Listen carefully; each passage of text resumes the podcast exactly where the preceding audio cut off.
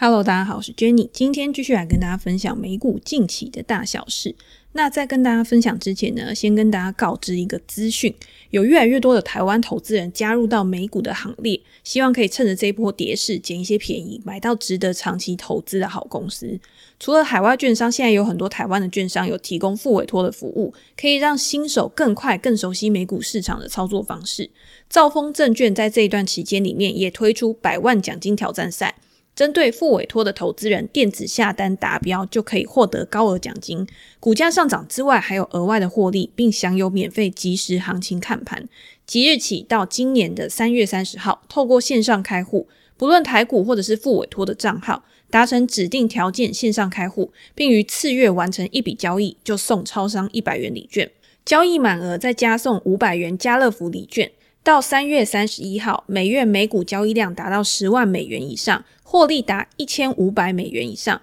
兆丰证券每个月会依获利金额排序，最高前三名颁发等值商品礼券，最高奖金十万元。竞赛期间，每股总交易量达到一百万美元以上，其中任三个月获利金额加总达到五千美元以上，兆丰证券会在依获利金额排序最高前五名颁发等值商品礼券，最高奖金二十万。现在每股当冲手续费优惠只要零点一个 percent。有兴趣的听众或者是投资人可以参考网站的说明，我会把相关的连接放在 Podcast 的资讯栏。好，那因为有很多听众他是美股的新手嘛，我自己会蛮意外的，就是我的听众有一些在私讯我的时候，他会说他根本还没有开始投资美股。可能是因为我平常也有分享一些书籍啊，或者是生活的心得，所以也会收听我们的 podcast，然后支持我，真的是非常感谢大家的收听。每次收到这种回馈的时候，也觉得很感动，就觉得说，诶，我每次花很多的时间在准备 podcast 的内容，然后讲得很长，然后自言自语，但是还是有人可以给我很多的 feedback，或者是给我很多的留言啊、鼓励啊，这都是我觉得做这件事的时候很大的一个价值。不管是帮到我自己，我觉得我自己获得比较多啦，因为我在整理的中间自己也有成长嘛。那如果也可以分享给大家，然后让大家也有一点点收获的话，我就觉得是很好的一件事情。那也因为我本身呢是一个很容易感动，然后很容易有感触的人，看到一点点事情，我就会一直无限的延伸，然后无限的去想说，诶，跟我生活里面最近发生的事情有没有什么事情是相关的？或者是看一些剧啊，或者是看一些书的时候，也都觉得一定要跟现实的食物去做一个搭配，这样子你会看起来的时候会更有感觉，然后你会有更多的延伸思考，甚至是你以后在面对不一样的事情的时候，你也会有很多不一样的想法。帮助你可以一直持续的去成长。我觉得每一件小事情啊，其实都有它自己的意义存在。这些事情呢，可能对你本身是很有意义的，很有价值的。可是有的时候呢，是对别人很有意义、很有价值的。这个时候，我们就可以试着去用换位思考，然后去站在别人的立场，去帮别人想，然后用更好的方式去沟通。我觉得多一点同理心，站在对方的角度去思考，真的可以避免很多不必要的争吵。我为什么会突然讲到这个？就是因为我那天在跟别人聊天的时候，然后就讲到，诶，感觉好像年纪越来越大，就是年纪渐长了之后，在面对以前啊，可能你年轻的时候可能个性比较冲，或者是你跟别人讲话的时候一定要变个谁是谁非这样子。可是年纪越大之后，你在跟别人讨论，通常跟你意见不一样的人啊，你可能就是一笑置之。或者是你会用一个更和缓，然后更圆满、圆滑的一个方式去跟对方沟通，不一定是要用那种质疑，不一定是要用那种争论的口气，而是你先去赞同对方，然后再提出你自己的看法。有的时候这样子，你反而会得到一个更好的效果。那就分享给大家。其实有时候就是这样子，我觉得人越大，不是说诶你个性变得越温顺啊，或者是你好像变得什么都不在乎，觉得什么都随便啊。我觉得这不是随便，而是你知道。这个世界上有很多人，他的想法跟你其实是不一样的，那你就是要懂得去接纳别人的想法，甚至这些想法可以帮助你，然后更让你的智慧、你的认知有成长的一个空间。像是投资这件事情也是一样嘛，你永远都会听到很多不一样的声音。我们就从最简单的，你今天假设还没有开设美股的账户好了，你到底是用海外券商还是用付委托？你到底是要买 ETF 还是买指数？这些问题呢，在我开始去跟大家分享美股之后，我觉得这几年真的有太多太多不一样的声音。那有一些人他可能就会比较偏激，就觉得说哦，什么东西就是一定好。那有些人他可能就会比较客观一点，他就会觉得说，诶，要看你的条件，然后你想要达到的目标是什么，然后你的资金规模，然后再去规划你。你到底比较适合用什么样的一个投资方式？因为当一件事情它还没有普及的时候，我觉得至少在台湾啊，我觉得虽然说已经很多人开始投资美股了，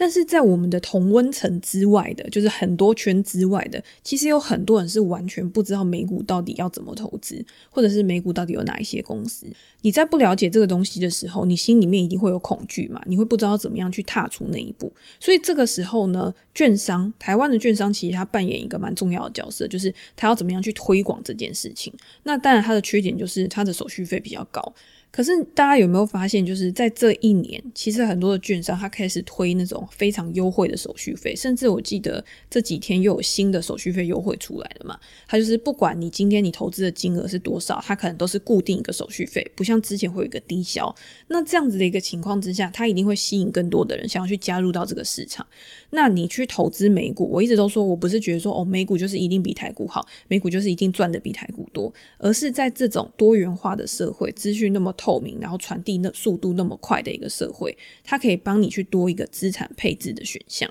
帮你把资产配置变得更多元，让我们有更多的工具可以去累积我们的财富。这个没有什么好或不好，或者是是或不是，不是什么东西都是一翻两瞪眼的答案，就是只有两个答案，你要么就是要，要么就是不要，而是根据我们自己的需求来做选择。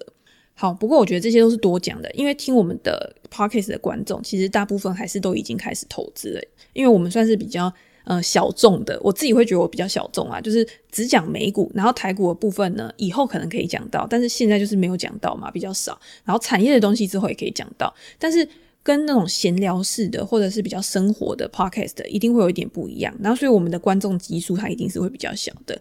但是我们现在要想的就是，好，既然我是一个投资的 podcast，我们要面对的问题呢，已经不是从哪边开始，而是要怎么样去优化投资这个过程，持续的去精进自己的投资思维，去调整我们投资的框架，我们投资的策略，让我们的获利可以稳定的去提升。我觉得这是一个完全不会有终点的一个过程。讲说不会有终点，大家会不会觉得压力很大？可是我觉得这对我来说是一个非常好的事情。如果你今天是热爱投资或者是非常热爱交易的人来说，这是一个享受的过程嘛。投资对我们来说最好的事情就是这个市场它是会不断一直去改变的，不管是环境改变、产业改变、公司改变，这种汰旧换新，然后这种高速运转的一个世界，会让我们永远那种肾上腺素好像都处在一个很高档的状况，因为我们会觉得，诶，我好像永远都有很多新的东西可以学。我在学这个东西的过程当中，我可以不断去做自我挑战，我可以强迫自己，或者是我本来就很乐于去接受一个新的事物，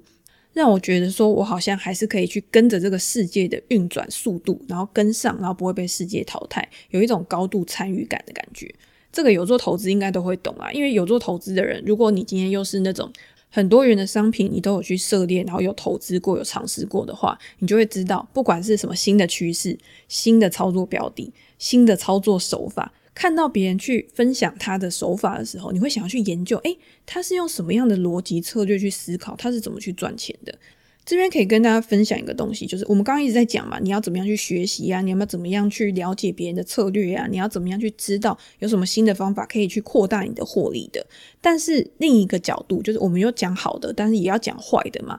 我们在看到这些消息出来的时候，可能哪一个避险基金又透过什么方法获利多少？可能透过什么杠铃策略啊？我今天把资金压在一个极低几率的一个事件上面，然后如果这件事情发生的话，可以为我创造一个巨额的获利，或者又是采用哪一个策略，然后去对冲风险，透过哪一个事件型交易啊，大赚一笔？这种新闻一定是常常看到，屡见不鲜嘛。但是，当我们在看到这些资讯的时候，因为我们都是一个定点，我们在那个时间点看到这个东西，我们不是看到一个避险基金、一个机构或者是一个人他长期的一个投资记录。所以在我们看到这些资讯的时候，先不要想就是直接脑冲想要去复制这个成功，而是应该先冷静的去思考这个方法它的可复制性，这个方法它可以创造出的成果，这个可持续性是怎么样。之前我们在讲产业分析的时候，或者是在讲一家公司的时候，我也常常讲到说，你今天去看一家好的公司，你就要看这家公司它的营收成长可持续性到底高不高，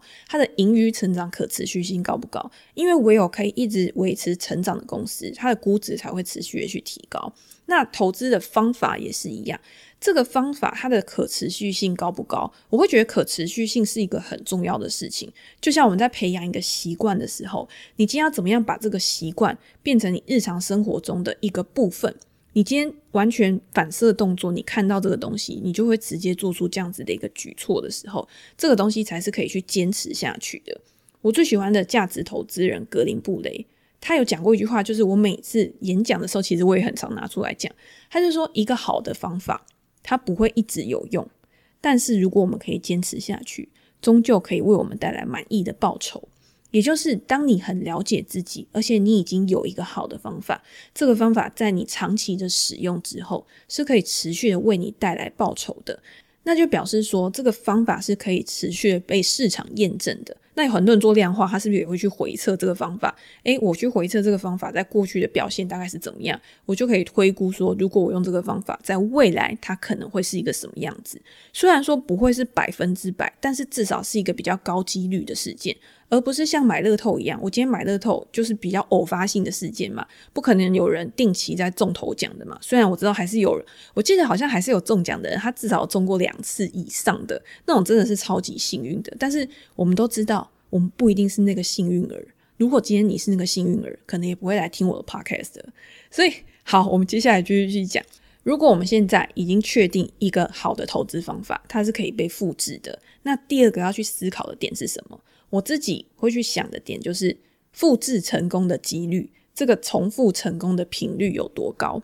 那大家会觉得说，诶，跟我们刚刚那个可以被复制或者是可持续性那个东西好像很像。但是我会想说，如果今天这个复制成功的几率，我觉得讲几率好像不太对，应该是频率，它发生的频率有多高？譬如说，如果今天是一个事件，可是这个事件它是偶发性的大赚，它的频率非常的低，那也不一定会是一个好方法。因为你在使用这个方法的过程当中，它一定会有失败，一定会有成功嘛。可是因为成功的发生的频率很低，那失败发生的频率一定就比较高，对不对？那失败为你带来的亏损，虽然说你每一次会觉得说，诶，我都有控制在一定的损失里面，我就是一直停损，一直停损，一直停损。但是大家会不会觉得，你一直停损下去，总有一天还是会停到没有钱啊？就是。停损这件事情，大家会说你会停损就不会破产。可是当你一直停损，你发现你的胜率很低的时候，其实停损它是一个会累积的一个成本。大家不要去小看这个成本，它累积上来对你的一个影响。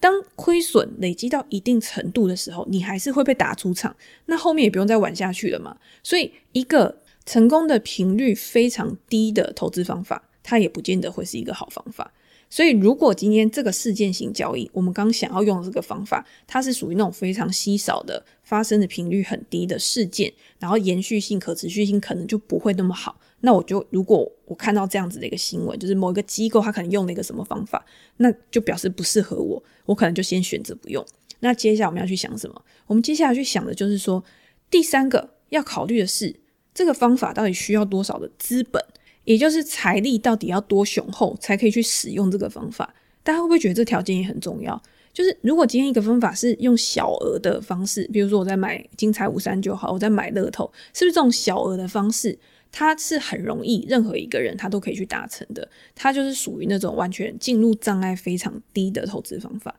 但是如果今天一个方法它是需要非常大的资本，它是有那种最低的资产规模限制，它是有进入门槛的。那今天它可能就是某一群人、某一群金字塔高端的人在玩的游戏。它可能对一般散户来说，它也不是可以去承受的，然后可以去玩的、可以去理解的一个市场。这个东西就是，如果今天需要很大的资金才能去操作的，或者是今天一开始它的进入障碍可能没那么高，可是你后面必须要持续的去投入，你可能需要做很多的对冲，你又或者是你的保证金准备要非常高，这些其实都是类似的状况，就是你后面其实还是要有不断源源不绝的现金流去投入。当我们没有那么大的资产规模的时候，那你会发现，像现在行情那么大啊，股市就是价格的波动非常大的时候，也是有可能你没有办法有额外的现金在投入，那你又是被打出场。那你前面做的那些准备，你前面投入的那些时间成本、投入的资金成本，又是全部都浪费掉，然后又是直接去做白工的。可是如果你可以在事前，你就先去评估这样子的一个交易事件，这个条件符不符合你的一个背景条件。那你就可以去避开这样的一个情况，你可以把资金投入在更有效率的方式上面，更有效率的方式就可以为你创造更好的一个额外报酬嘛。这是我们刚刚讲的第三点，就是你的资金规模需要多少资本，这个也是我们在进入一个交易的时候，我们在选择要不要做这笔交易的时候，很重要的一个思考点。不同的投资方法，它就是适合不同类型的投资人。机构它可能有它适合的方法，基金经理人、一般小散户，今天他们有他们的优势，可是我们也有我们自己的优势。投资这件事情呢，就是把自己的优势去发挥最大的价值，那把我们的劣势、把我们的缺点，也就是我们必须要去承担的风险降低，这样才会为我们创造更高的获利几率、更高的一个期望值。那我们在看网络消息的时候，最重要的一点就是，我觉得总结刚刚我们讲了这么多的事情，就是很多东西我们看到的事件，我们看到的获利机会，我们看到那种巨额的报酬，这些机会啊，我们看得到，但是我们不一定是吃得到的哦。有些东西它只是放在那边，然后给你流口水的，或者是让你知道哦。我今天这个资产，我今天这个经理人很强，然后我做了这件事情。那你有没有想过，这些机构它其实也是在 promote 他自己嘛？他今天机构要生存下去的原因，他可能需要管理费。那他管理费怎么来的？他就要去累积他的 AUM，就是他的资金规模。那他这些资金规模，他就要吸引一些呃愿意给他钱去操作的人。所以他们透过这些消息，其实是可以去吸引那些人把钱投给他的。但是，一般投资人不需要啊，这样就是这样。你你需要 promote 你自己，然后把爸爸妈妈、哥哥姐姐的钱给你吗？不用嘛，我们就是自己的钱自己操嘛，对不对？那你自己操的时候，你就是对你自己负责。那你自己负责，你就是要有一套自己的投资原则。我觉得机构啊，就是我们刚刚讲的那个，它可以去透过资讯优势、规模优势、资金优势去把握这种偶发性的机会。但是，一般人我觉得比较没有，而且我们也不得其门而入。不管是什么内线交易，内线交易就算是资讯优势嘛。然后源源不绝的资金投入，因为它吸引了很多新的投资人进来，所以它会有规模优势。甚至他在跟银行去谈融资的时候，因为它已经有一个基本的一个品牌优势、声望，所以银行给他的利率可能也会比较好。之类的，所以像巴菲特其实有讲过一句话，我们再举巴菲特的例子，因为最近巴菲特真的很红，我最近一直常看到一些新闻啊，或者是一些报章杂志，就是说，如果你想要成为巴菲特的话，你就必须要怎样怎样。这个在前一两年根本就是完全看不到的东西，可是因为巴菲特呢，他现在今年又创造了比 S M P 五百大盘报酬更好的一个报酬率嘛，所以大家就开始兴奋了，大家就开始从木头姐然后转移到巴菲特巴爷爷上面。那我自己一直都觉得说，诶，不要有偶像崇拜。但是我对于每一个人，只要他可以去坚持自己的投资原则，他讲的话是有逻辑的。你会发现，他们这些人他讲出来，至少他的东西是有一致性的。他不会今天这样，明天那样，我就会觉得很佩服他们。那巴菲特之前就有讲过，他就有说，如果我今天资金规模小的话，我一定可以创造一个更好的报酬率，因为我的配置一定是可以更灵活的。大家如果去看巴菲特的一些传记啊，或者是跟他相关的书，其实他现在的投资方式跟他以前的投资方式是差非常多的。以前是真的很积极的那一种，那你现在不只是因为他年纪老了嘛？你说你要要求一个九十一岁的爷爷要他就是有多积极？我觉得他现在更多是稳重，所以你资金一旦变大。面对到那种资产配置风险的衡量标准，一定也会不一样。那对我们来说，其实我们也是在做资产累积啊，我们也是不断的在变老嘛。那我们在年龄增长的时候会遇到的问题，虽然说跟巴菲特比起来，就是完全是不同 level 的。但是，一样也会遇到这些问题要去思考的，所以这个也是大家在想的时候，在思考的时候，然后可以去做的一些功课，或者是晚上睡觉之前，如果睡不着的话，其实想一想就会想睡了这样子。好，那我们再回到美股比较重要的事情好了，因为我今天早上在 Facebook 上面有跟大家分享伦敦金属交易所镍期货的事件嘛，这个事件就是期货价格一直不断的飙涨，导致这种轧空行情。那比较多的讨论其实都是在讨论说，诶伦敦金属交易所怎么可以去暂停这个交易？这是非常不公平、不公道，然后完全就是庄家在操纵的这个事件。那如果今天市场是可以由人为操控，然后随便去变更规则的，那今天我们在交易的时候，其实对我们来说是很没有保障的一件事情。但是，就像我们刚刚讲很多，就是我们在评估要不要做一档交易的时候啊，其实也要把这东西去考量在里面。大家会觉得说，这个东西就是庄家去变更规则的事情，是今天才发生吗？是第一次才发生吗？其实这种事情并没有很少见诶。我们就回忆，就是最近好了，其实负油价的事件，其实也是一个我觉得蛮经典的案例。那那个时候，我不知道大家有没有在参与到这一段的呃行情。那这个行情那个时候负油价的时候，其实大家都会觉得说，怎么可能会有负油价？虽然说是期货的价格它被打到负油价，可是就算是期货价格，你也会觉得说，怎么可能会是低于零？大家会觉得说零块是地板，结果下面还有十八层地狱。就是因为在交割之前，其实交易所它是有突然去修改规定，他说可接受负油价的一个交割，然后过了几天呢，就真的就是负油价结算，然后一堆人就大爆仓。所以这个东西虽然说是不能预期的，也就是说我们真的不会想到这样子事情发生。但是反向思考，来来来，我们再来反向思考一下，就是如果今天会去做这样子的交易的人，心里会是怎么想的？我当然会觉得说，怎么可能跌破零？怎么可能跌破地板价？那当然，很多交易人他是没有去关注到这种规则的变化，他会觉得说：“诶，我就是照之前的，或者是大家都这样做，或者是我平常在操作的时候大概就是这个样子。”所以今天当价格趋近于零的时候，他就会有起心动念想要去做这样的事情嘛。但是投资里面有一句话啊，就是当事情看起来太过美好的时候，通常都不是真的。如果零真的是地板，如果每一个人都知道这件事情，每一个人都知道这是一个机会，而且绝对会赚钱。那做这件事情怎么还会有超额报酬？就是如果每一个人都知道这个东西是稳赚的，就是你今天去放空，或者是你今天去做多，它这个东西你的 range 是可以算得出来的。那一定每一个人都想要去做嘛。所以如果有人告诉你今天这个东西是一个完全零风险的事情，你去买入某一个商品是绝对不可能会亏钱的。都应该要心存警惕，就是为什么会有这样的事情？这样的好运怎么会发生在我身上？这不是说我们做投资就是要这么悲观，可是有的时候你就是要有一点质疑，就是对每件事情都要去怀疑，然后都要去回答自己说，到底为什么这么好的事情会发生在我身上？其实之前看过那个哥伦比亚价值商学院环宇出的一本书，我很推荐的一个《Pitch the Perfect Investing》。这本书它中文书名实在是太长了，这里面就有告诉我们，就是说你要常常的去问自己问题，然后你去问自己问题的时候，其实很多问题，诶，突然在想的过程当中，它就是豁然开朗，然后你就知道自己要怎么做，所以也蛮推荐大家去看这本书的。好，讲了那么多，我想要讲的东西就是市场上面真的没有新鲜事。你如果今天是刚进入市场，你会觉得说，诶，怎么会发生这种事？可是其实在过去的历史上面，经过了这么多的轧空行情。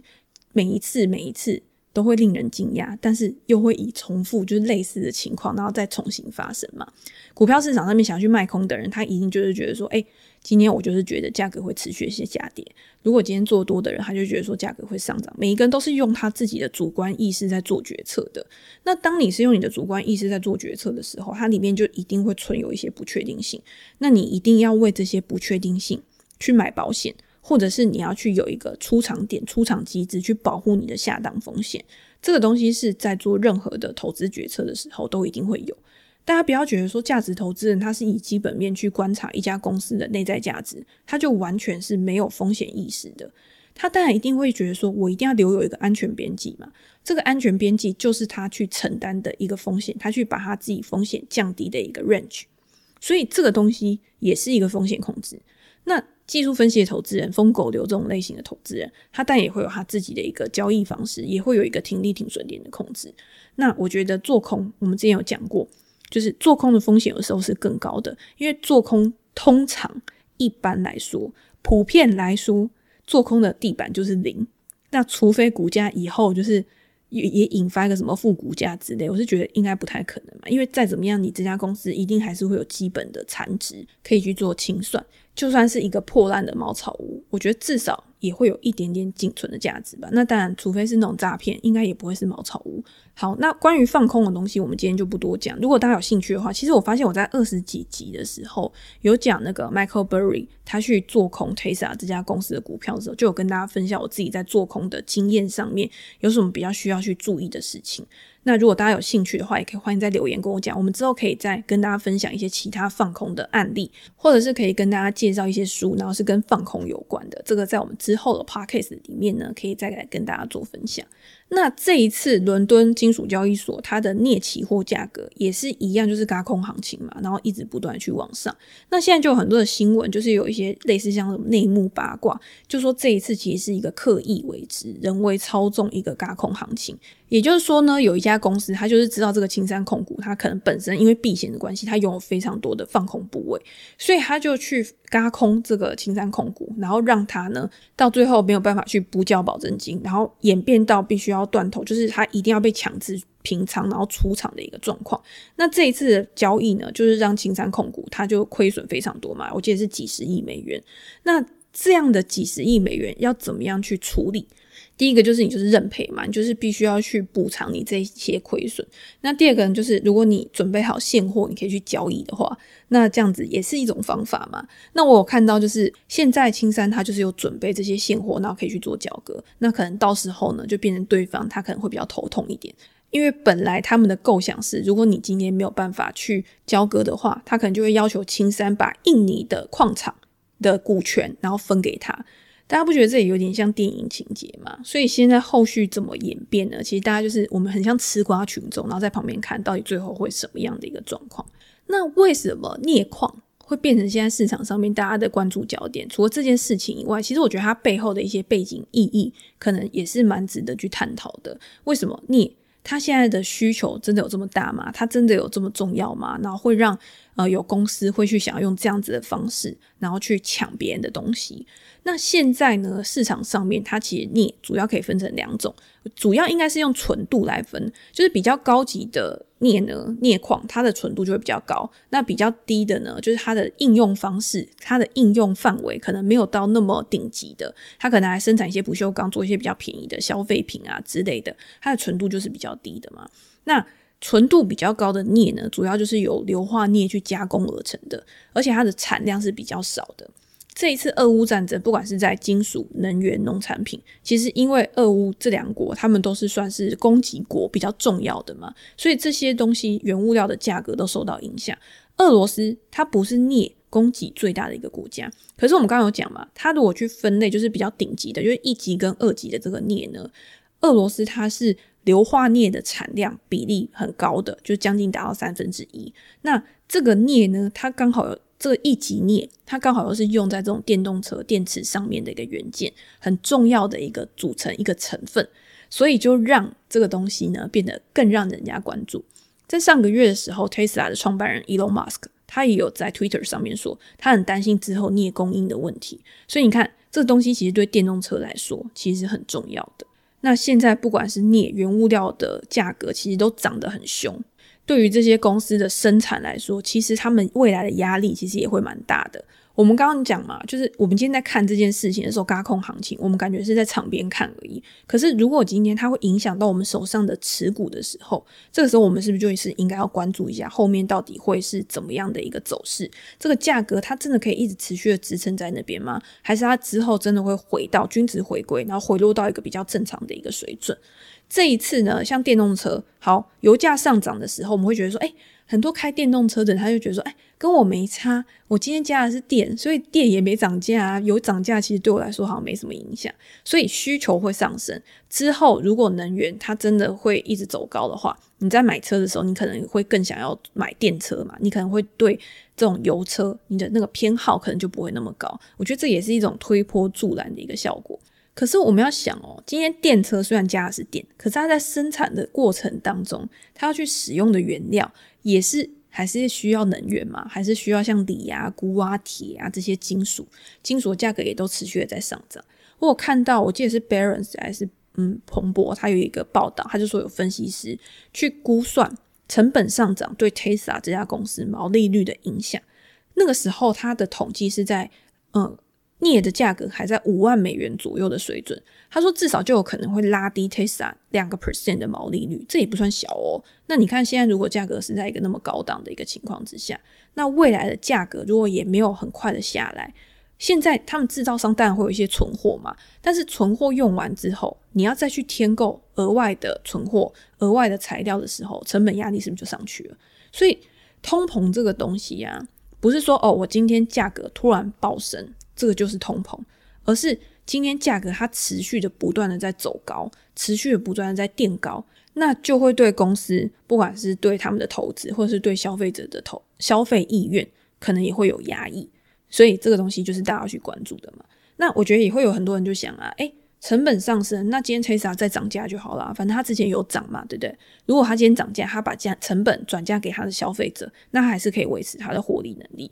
我觉得有一些有定价权的公司，在通膨上升的期间，确实它是可以有定价能力的，它是可以去转嫁它的成本的。但是我们在上一集的 p o c k e t 里面有讲，你今天这个东西它涨价也是有一个临界值的，我今天去调高工资也是有个临界值的。调高到某一个水准的时候，因为这个东西调高，它未来不是说我今天又想要调低，我价格会一直持续去变动的。它是调上去之后，你的薪资就是很难的下来的。所以厂商他也会有一个预期效应，去决定说到底哪一边是一个比较合理的水准。再上去我就不愿意再调了。那消费者也是啊，今天涨价涨个一点点，涨个一个 percent、两个 percent，还在我可以承担的范围之内。涨个五个 percent，哦，我觉得已经有一点顶了，我可能买一点便宜货。涨个十个 percent，我现在先不买了，我等到之后跌价的时候再买。你也会有一个预期效应，你也会慢慢的去压抑你的消费意愿。